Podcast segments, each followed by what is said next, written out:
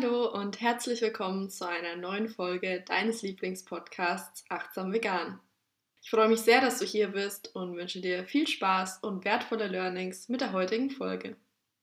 Falls dir gefällt, was du hier hörst oder du Anregungen, Fragen oder Wünsche hast, hinterlasse mir gerne eine Podcast-Bewertung oder connecte dich mit mir über Instagram.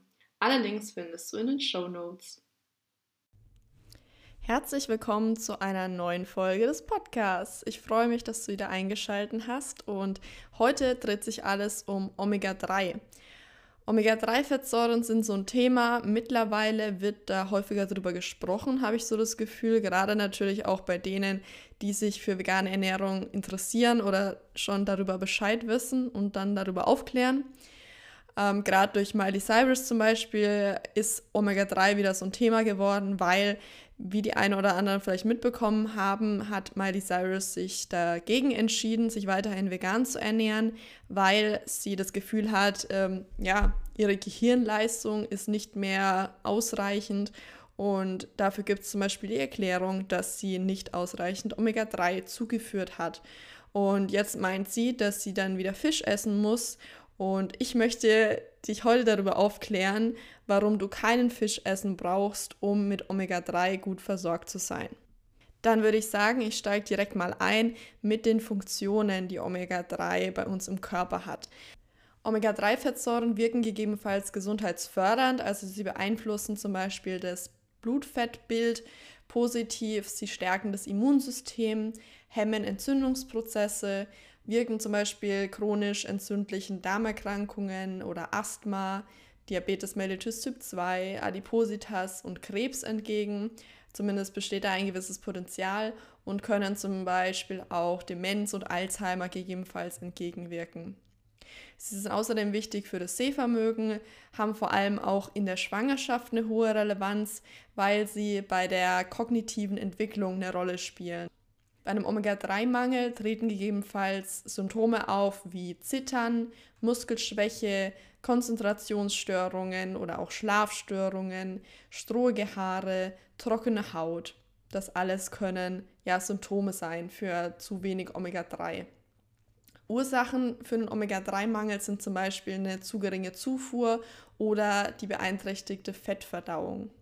Dadurch können zum Beispiel entzündliche Erkrankungen entstehen, Herz-Kreislauf-Probleme oder auch neurologische Schäden wie Alzheimer, Depression, ADHS oder Schizophrenie. Jetzt fragst du dich vielleicht, wie denn herausgefunden wird, ob man gut mit Omega-3 versorgt ist oder nicht. Das kann zum Beispiel über den Omega-3-Index festgestellt werden. Das ist der Anteil an EPA und DHA in der Zellmembran der roten Blutkörperchen. Jetzt fragst du dich vielleicht, okay, was ist denn überhaupt EPA und was ist DHA? Äh, mit was für Begriffen schmeißt du hier um dich? Hm, ja, EPA nennt sich oder ist die Abkürzung für Eicosapentainsäure und, und DHA steht für Docosahexaensäure. Und diese beiden Fettsäuren sind ja essentiell, die braucht der Körper und es ist so, dass der Körper die prinzipiell auch herstellen kann. Darauf komme ich später noch genauer zu sprechen. Es ist so, dass nicht nur die Omega-3-Fettsäuren essentiell sind, sondern auch das Omega-6 ist essentiell. Ja, das Omega-3 führen wir durch die Nahrung als ALA, als Alpha-Linolensäure zu. Zum Beispiel in Leinöl ist es enthalten oder eben auch in Leinsamen, Rapsöl, Walnüssen, ähm, Hanfsamen, Chiasamen und Gegenspieler dazu. Wobei Gegenspieler ist jetzt nicht unbedingt die richtige Aussage, aber ähm, was eben auch essentiell ist, ist die Omega-6-Fettsäure als LA bzw. Linolsäure, zum Beispiel in Sonnenblumenöl in großen Mengen enthalten. Wie ist es jetzt so, dass ähm, aus diesem Omega-3, aus dem ALA, ähm, wird EPA und DHA, was ich eben auch schon erwähnt habe, gebildet. Und die beiden Fettsäuren wirken entzündungshemmend. Wichtig ist vor allem das Verhältnis der Fettsäuren, also das Verhältnis zwischen Omega-6 und Omega-3. Das sollte maximal 5 zu 1 sein. Sprich, maximal 5 Teile oder maximal 5 mal so viel Omega-6 im Vergleich zu Omega-3. Jetzt ist es so, dass in Deutschland generell die mehrfach ungesättigten Fettsäuren nicht ausreichend zugeführt werden und dass auch dieses Verhältnis zwischen Omega-6 und Omega-3 nicht optimal ist. Ja, auch bei den Veganern ist es so, die sind zwar mit ähm, dem Omega-3, mit dieser ALA, also Alpha-Linolensäure, gut versorgt. Allerdings ist ähm, der Spiegel von DHA und EPA, also diesen Fettsäuren, die im Körper dann gebildet werden, zum Teil zu gering. Und auch bei den Veganern ist das Verhältnis von Omega-6 zu 3 nicht unbedingt optimal. Ja, also das ist eher unausgeglichen. Jetzt fragst du dich vielleicht, woran du denn erkennst, ja, welches Lebensmittel welches Fettspektrum hat. Und wie du dann auch dieses Verhältnis überhaupt erreichen kannst. Wenn du das ganz genau wissen willst, ja, dann wäre es nötig, deine Ernährung mal zu analysieren und zu schauen, wie viel Omega-6 und Omega-3 du täglich zu dir nimmst. Das finde ich persönlich auch wirklich empfehlenswert, einfach um mal überhaupt das einschätzen zu können. Es geht hier jetzt nicht darum, dass ja mit auf Dezimalstellen genau zu berechnen, wie viel Omega-6 und Omega-3 du zu dir nimmst, sondern einfach da einen Überblick dazu zu haben und es auch selbst dann einschätzen zu können, wie gut du versorgt bist. Und es ist auf jeden Fall sinnvoll, sich darüber zu informieren, in welchen Lebensmitteln denn welche Fettsäuren überwiegend enthalten sind. Und einfach zum Beispiel zu wissen, dass in Leinsamen Omega-3 viel enthalten ist, ja, dass im Gegensatz dazu eben in Sonnenblumenöl zum Beispiel hauptsächlich Omega-6 steckt. Und dann eben dementsprechend die Zufuhr auch ein Stück weit anzupassen. Mein Tipp an der Stelle, wenn du viele Nüsse isst, also jetzt mal abgesehen von Walnüssen, die ja recht viel Omega-3 enthalten, und wenn du auch gerne verarbeitete Produkte wie Brotaufstriche, Pestos, Schokocremes, Backwaren konsumierst, ja, in denen in der Regel Sonnenblumenöl enthalten ist, weil es einfach ein günstiges Öl ist, dann rate ich dir und vielleicht an der Stelle auch noch ein Hinweis, warum wird Sonnenblumenöl verwendet? Zum einen ist es günstig und zum anderen hält es sich auch länger als die Omega-3-reichen Fettsäuren bzw. ist leichter lagerungsfähig. Jedenfalls, wenn du viele Nüsse wie jetzt Cashewkerne, Mandeln, Erdnüsse isst und eben auch gerne mal verarbeitete Produkte, dann würde ich dir wirklich raten, das zumindest mal in Erwägung zu ziehen, ja, ein Omega-3-Supplement, sprich Nahrungsergänzungsmittel zu verwenden. Warum? Weil es relativ unwahrscheinlich ist, dass du selbst, wenn du regelmäßig Leinsamen oder Leinöl konsumierst, auf dieses Verhältnis von 5 zu 1 kommst und das auch dann einhältst.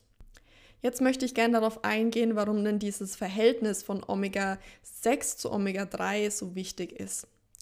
Wir können im Körper zwei Wege unterscheiden, den Omega-3-Weg und den Omega-6-Weg.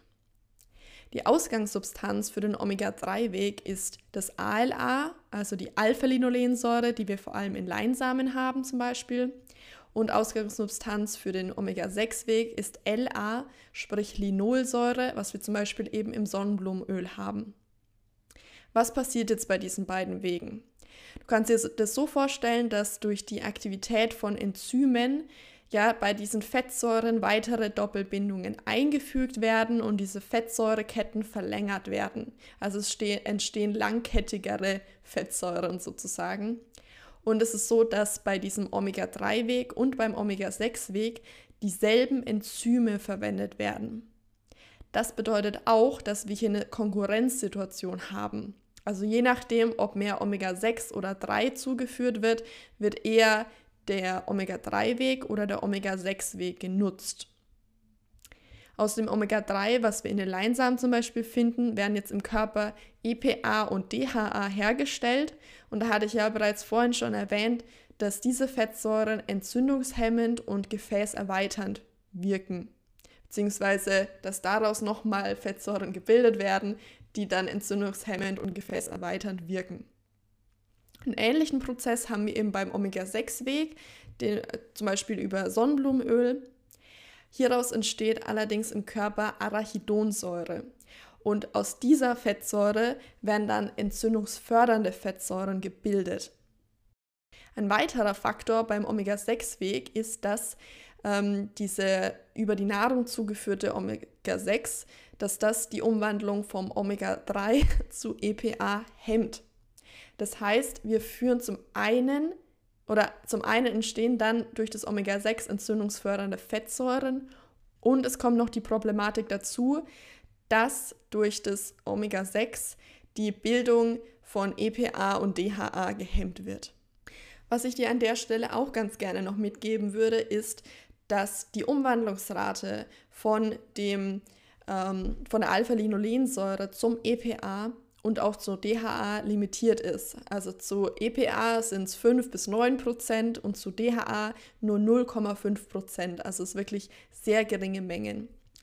Außerdem werden diese Umwandlungsraten auch beeinflusst, zum Beispiel von den Genen, vom Geschlecht, vom Alter und auch der Lebensmittelauswahl. Und was du eben beeinflussen kannst hier, ist die Lebensmittelauswahl.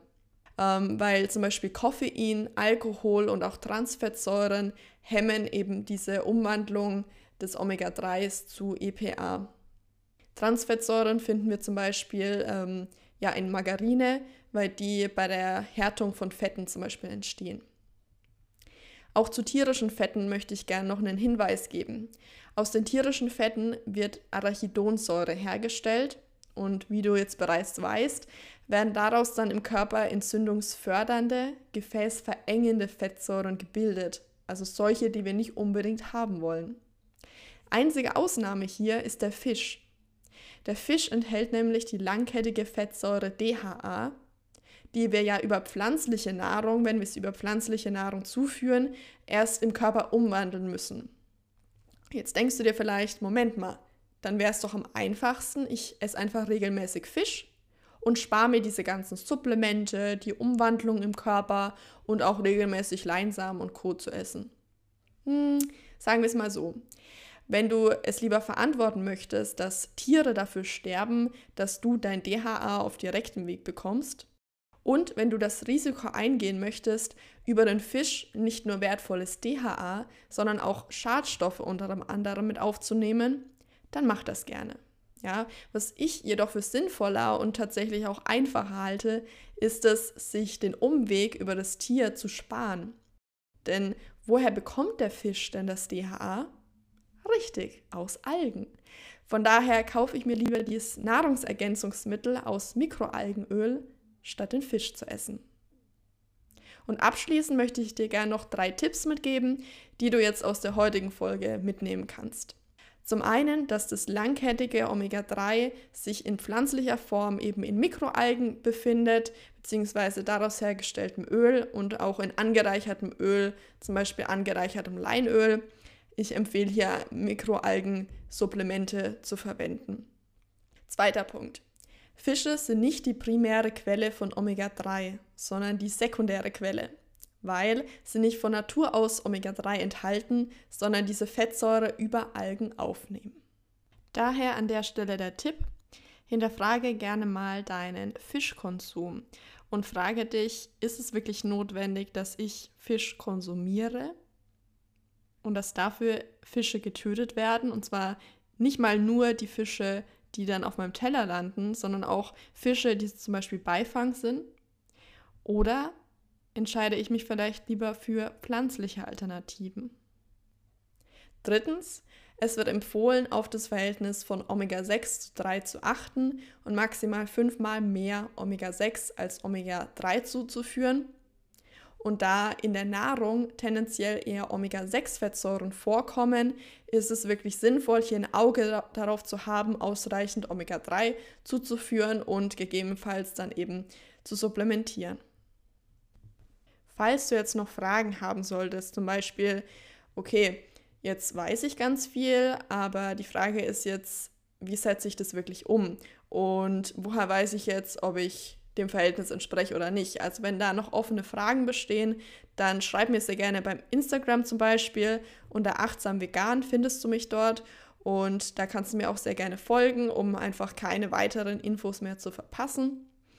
Und ansonsten hoffe ich, du konntest ja was für dich raus mitnehmen aus der heutigen Folge und freue mich auf jeden Fall auch schon aufs nächste Mal. Vielen Dank fürs Zuhören. Ich freue mich auf eine Nachricht, einen Kommentar oder eine Podcast-Bewertung von dir. Was konntest du aus dieser Folge für dich mitnehmen? War ein Punkt dabei, der das Potenzial hat, etwas in deinem Leben zu verändern? Genau das ist meine Mission. Ich möchte dich durch meine Beratung und Begleitung nachhaltig dabei unterstützen, deine Lebensqualität, dein Wohlbefinden und dein Bewusstsein für einen achtsamen, vollwertig pflanzlichen Lebensstil zu stärken. Wir hören uns bei der nächsten Folge deines Lieblingspodcasts Achtsam Vegan.